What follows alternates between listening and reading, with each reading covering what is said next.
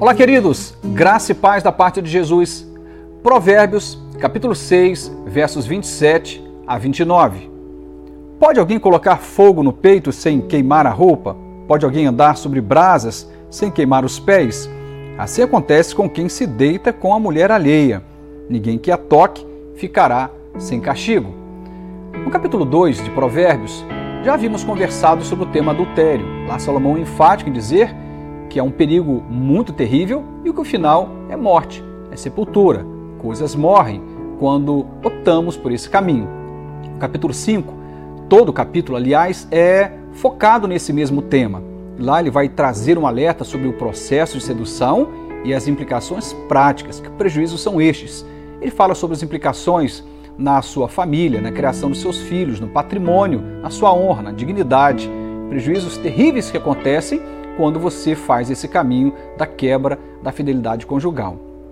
Depois, inclusive, te recomendo a ler o capítulo 7, sobre o qual não iremos meditar, porque ele toca novamente nesse assunto e lá ele conta uma história muito interessante de um jovem, um jovem rapaz inexperiente, que já no final da tarde, início de noite, é envolvido pelo discurso sedutor de uma mulher casada que aproveita a ausência do seu marido para envolver esse rapaz. E ele é envolvido. Ele entra no processo de queda o texto vai dizer que é como uma flecha tivesse entrado no seu peito. Ele morre lentamente.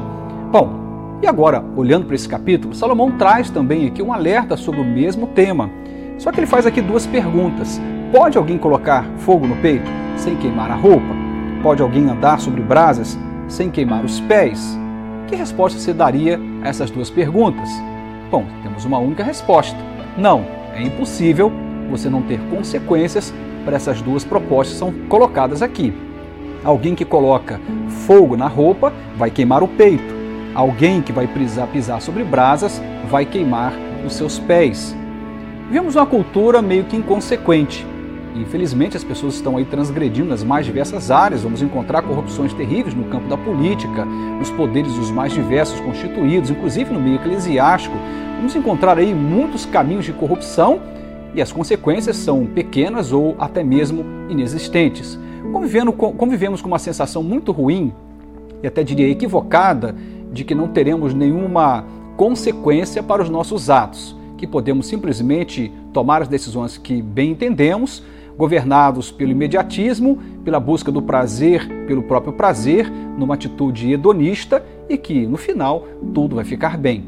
Não é isso que o Senhor nos diz sobretudo sobre o tema adultério. Ele diz: se você optar por esse caminho, você vai queimar o seu peito e os seus pés. Nessa metáfora está dizendo: você não ficará sem consequências. Olha o que ele diz aqui: assim acontece com quem se deita com a mulher alheia. Ninguém que toque ficará sem castigo.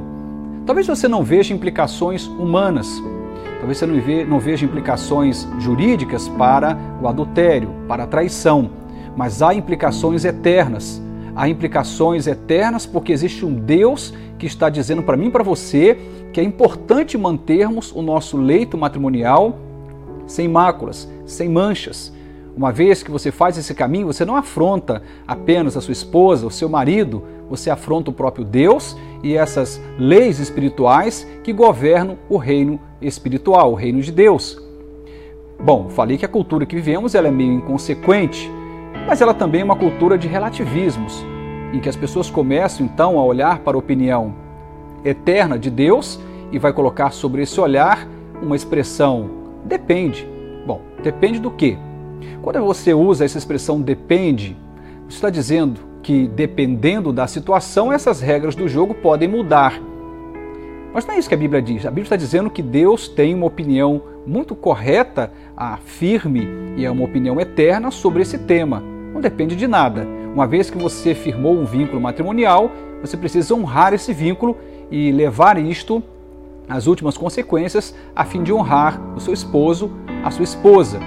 Talvez alguns digam, pastor, mas eu não me entendo mais com a minha mulher, eu não amo mais o meu marido. Você pode ter muitas razões, mas nenhuma delas vai justificar a traição. Existem caminhos de resolução desses conflitos emocionais, relacionais, existem muitas formas de resolver. Eu penso que devemos manter a nossa família, o nosso casamento, mas se você não conseguir fazê-lo, é muito melhor você sair por um caminho de honra do que entrar por um caminho de desonra. A bem da verdade, o Senhor nos convida a usarmos o conhecimento eterno dele, e ele está cheio de orientações, esses conselhos estão cheios de orientações para como comandar, como governar a nossa família, como estabelecer vínculos saudáveis na vida, inclusive no seu casamento. Se você não quer que coisas morram na sua vida, se você não deseja entrar por um caminho de sepultura, então fuja dessa rota. Não dá para você atear fogo na sua roupa e não queimar o seu peito. Não dá para você pisar sobre brasas e não queimar os seus pés.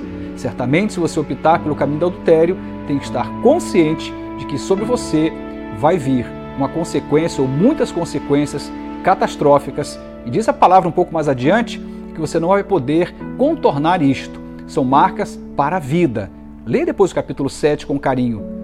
Lá ele vai dizer com muita firmeza: são marcas para a vida. Não marque a sua vida, nem dos seus filhos, nem da sua esposa, nem do seu marido. Existe sempre um caminho de honra para resolver conflitos.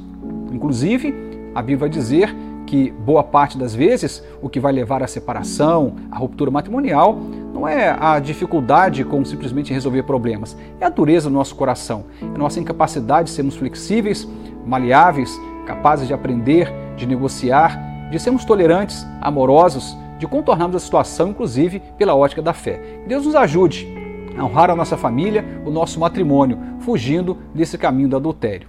Amém.